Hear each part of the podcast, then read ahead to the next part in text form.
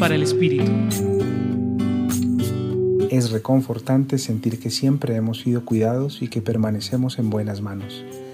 Tenemos plena confianza en Dios Padre, quien con bondadoso e incondicional amor ha decidido enviar a su Hijo Jesús para que fuésemos redimidos.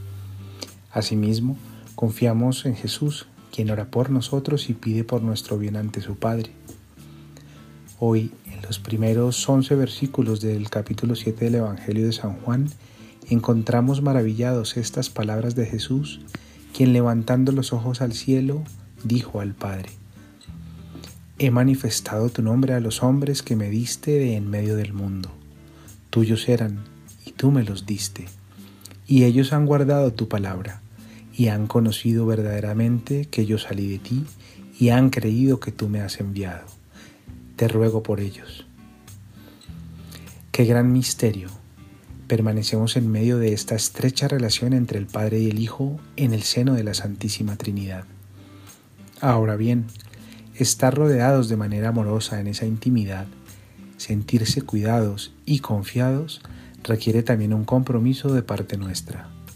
Implica también acercarnos de manera generosa a esa intimidad con Dios porque hemos sido invitados a ella sentirlo cerca, conversar con Él, escuchar, sentir, creer, guardar su palabra, hacer la vida en nosotros y compartirla con los que nos rodean con acciones concretas y cargadas de esperanza.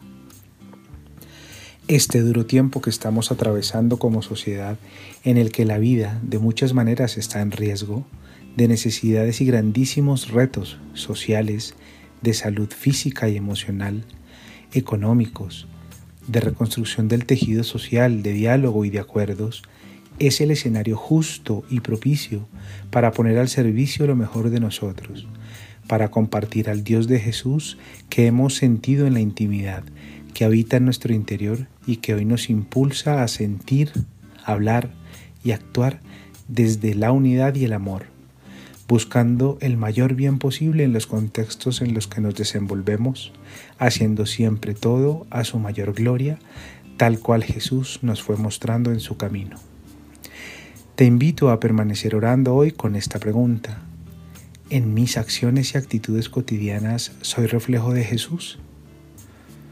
Compartió contigo Gustavo Adolfo Espinel Barreto desde el Centro Pastoral San Francisco Javier de la Pontificia Universidad Javeriana.